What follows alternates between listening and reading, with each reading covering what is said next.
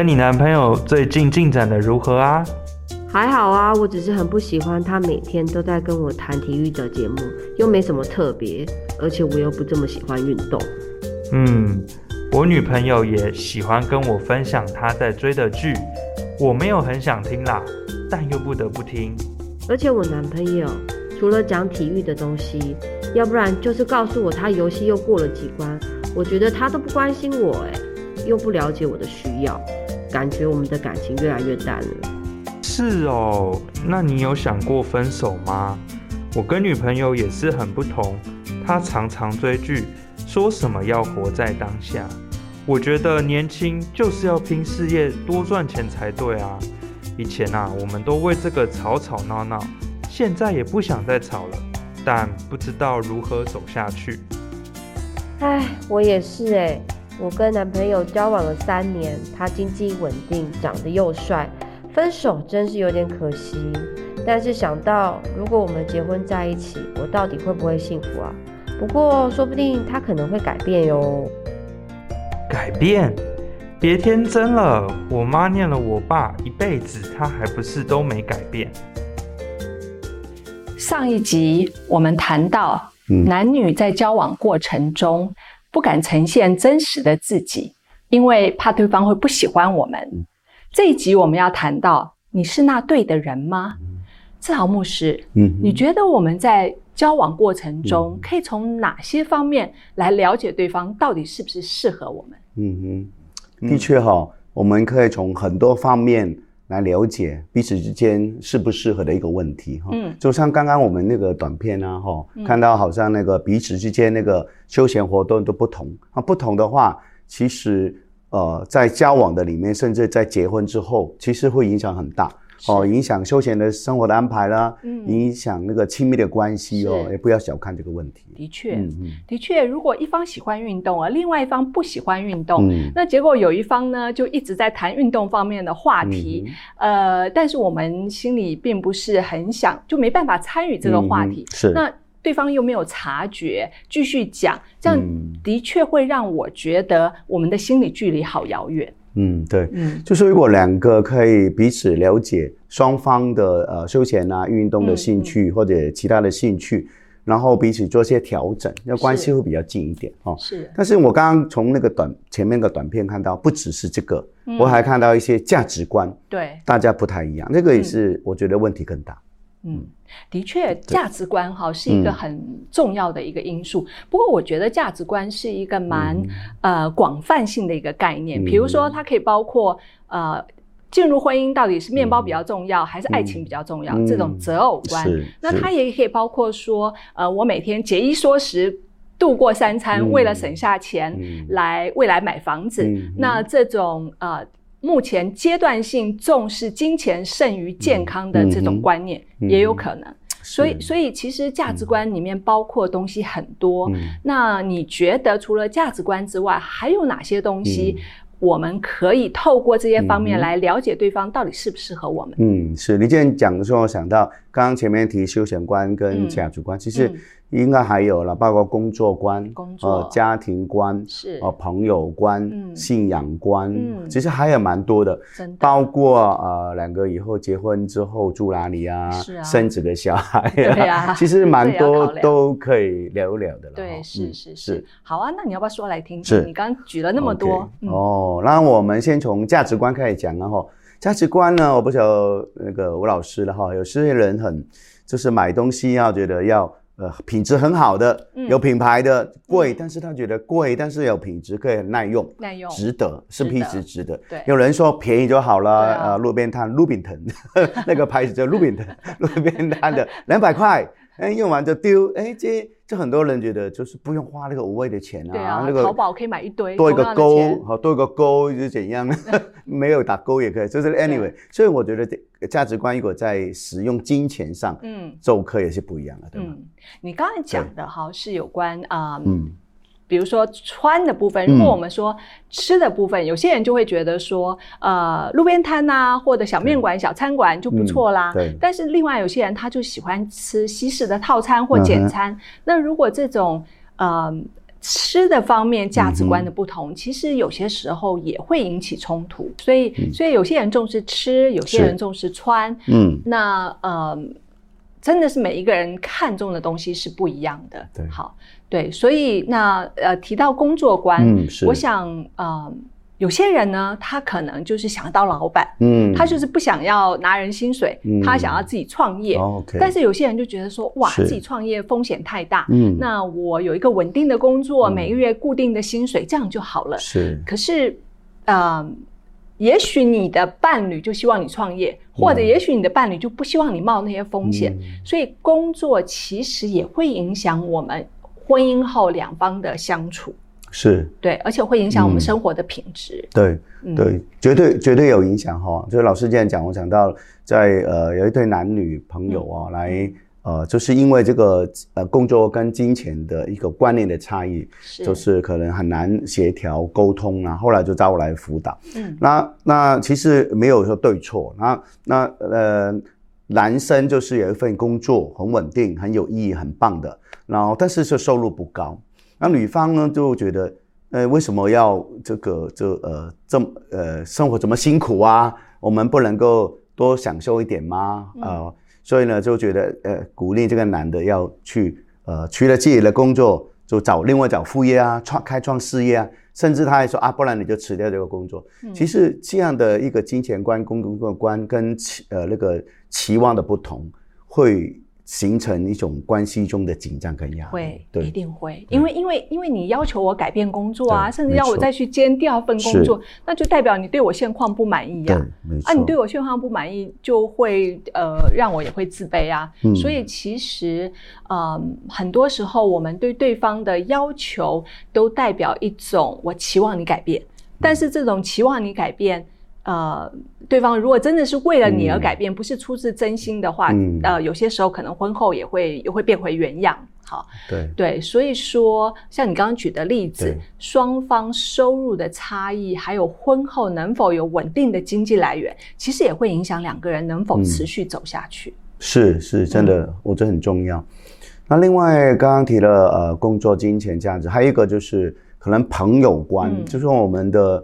可能呃性格来说叫外向内向，或者你对交朋友的一个观念也会有影响哦。像我我的个性，我以前从年轻就很看得出来嘛，很活泼，很爱玩，很，嗯、很爱玩。然后就那就没关系，几十年我可以爆料没关系。我以前就很爱跟同学打牌啊，那时候还不是基督徒嘛，嗯、打牌啊、踢球啊干嘛。嗯。那女朋友就不高兴了，她说：“嗯、那你干嘛一天到晚打牌打球啊？你都不陪我。嗯”嗯。然后我就怎么办呢？我又想有朋友，又想女朋友，我说哎，就一起来啊，一起来打牌啊。你要你的女朋友一起来。对呀，可是他就不要啊，不要，就就常常都为了一个很烦很冲突。我觉得我的朋友关系比较希望一起，所以我不会为了我跟我女朋友就牺牲我的朋友。嗯，但是我觉得我的当时的女朋友是可以的哦。有人不是看到很多人就小圈子嘛，这两二人世界不用朋友的，但是我觉得我不是这样，所以这点的确，我想不止我啦，我举我的例子说，哎，这可能在呃很多呃观众朋友或者我们身边很多人就是这样的交友观不同，嗯，就相处就有冲突了。嗯，所以你的意思是说啊，如果你交异性朋友，是你会希望不只有两个人世界，你还希望有你呃很多朋友的那个世界，这两个世界。有时候可融在一起，有时候应该要并存。嗯、但是有些人交异性朋友，可能他就以两人世界为主要这样子。对对对，完全同意。嗯，是，所以所以其实我们在呃了解对方的朋友观的时候，我们要去。观察他的朋友，你的你的男朋友或女朋友，嗯、你可以观察他的朋友，到底那一伙人是他跟着一起去、嗯、呃喝酒啊、打牌啊、嗯、呃上夜店啊、嗯、打电动啊，嗯、还是是跟着一起去打球啊、去教会小组聚会啊，呃或者去短宣啊，就是。你可以从他朋友的类型，还有他们从事什么样的活动，嗯、其实就可以帮助你反过来了解你的男朋友跟女朋友他喜欢的是什么。那到底怎么样能够了解对方呃，我们刚刚谈那么多嘛，金钱观、休闲观、工作观、朋友观，到底怎么样能够、嗯、呃事先知道对方这些东西？当然就是透过我们的观察，嗯、还有透过我们平常聊天的一些问句。哦，嗯，问不就是问句怎么问呢、啊？你讲的好像很轻松。问句怎么问？哎，对啊，对啊我怎么问才会不会？譬譬譬如说了哈，譬如说，嗯、呃，假设。我想知道我以后要不要跟我的公婆一起住？嗯，好.那我就要问我的男朋友，假装很不经意的问他说：“呃，你以后结婚，你会要求你的老婆跟你妈妈一起住吗？”嗯，那如果你是男生，你会怎么回答？假设哦，要啊。哦，你会说要？要啊。那我可能就会问你说，为什么呢？因为爸妈，我是儿子啊。那中国人都儿子也照顾爸妈，我不照顾他，谁照顾他？嗯，但是如果你的老婆、嗯、呃跟爸爸妈妈处不来呢，尤其跟你妈处不来的话，那你要怎么办？就叫她忍耐一下哦。哦，你会叫她 忍耐。我如果是你的女朋友，我就不要做你女朋友了。为什么一定要我忍耐？刚开始不先不先告诉他这个答案。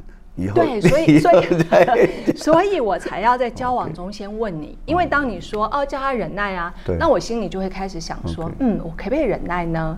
我是不是很在乎你？我在乎你到我愿意忍耐。对，那或者我会跟你谈一谈说，可是有时候明明是妈妈如果不对，媳妇一定要忍耐吗？所以所以简单来说就是，呃，我不会用我这个人进去，我会问你的是一般性的问题，就是说如果你娶媳妇。不一定娶我，你娶一个媳妇是否一定要跟妈妈同住？但是如果我问你说，如果以后我们结婚，我是否一定要跟你妈同住？你可能就知道我不喜欢跟公婆住，你就会回答说啊，不一定啦，我们到时候再看啦，这个以后再讨论。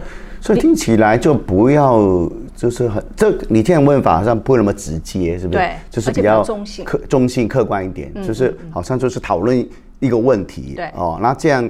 男避免男生就因为哈、哦、太直接，他就回避问题或者说谎，或者对讨好我，哦、想要说谎，这也是一个技巧哦，就是要很呃中性、很这很自然的哈、哦，不要先入为主的主观去讨论。对，但是又可以聊到他真正心里面一些想法。是，嗯，这个也蛮蛮技巧的。嗯，啊，现在才学好像来不及了。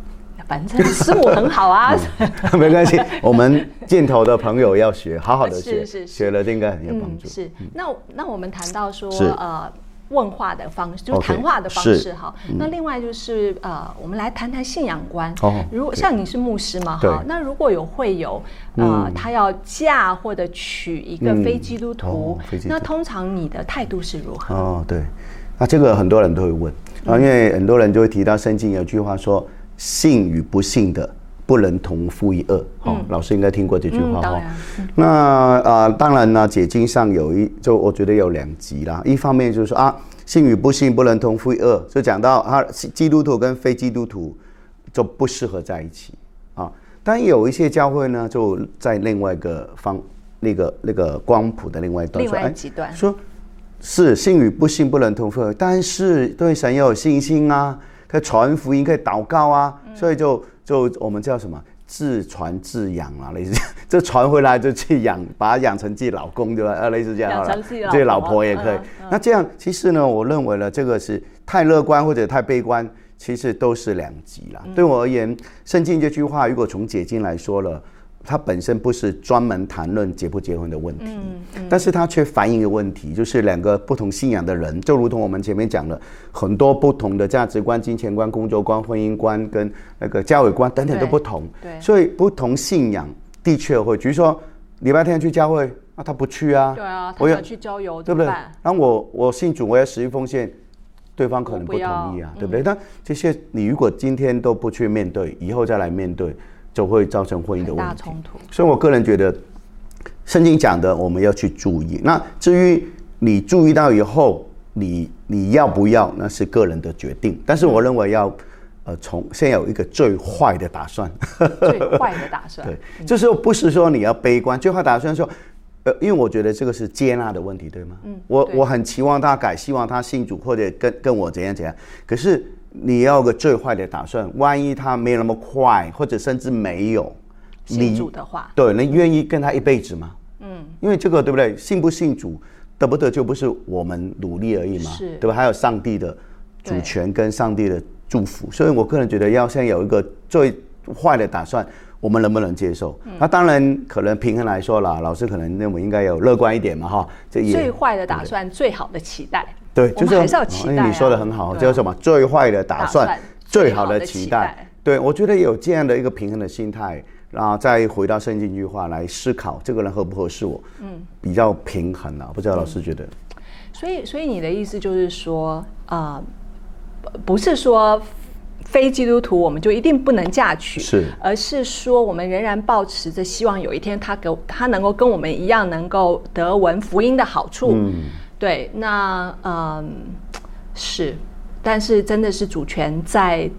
我们的配偶身上，而尤其是在神的身上。对，对，对，而且我我我还想到一个，就是说，基督徒，你如果择偶的条件只是基督徒是不够的。没错。因为我碰过有一个弟兄跟我说，啊，结婚呢，现在来万谈，万谈什么？当初就是跟神说要基督徒，嗯，他发现基督徒也很多种啊。是啊。所以我觉得真的奉劝呃，我们观众朋友，就是我们祷告不只是基督徒，基督徒你要哪一种基督徒呢？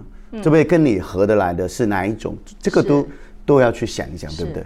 的确，所以说，呃，这就是为什么我们刚刚会谈那么多的不同的观，也非常的重要，要去了解对方的状况。除了信仰之外。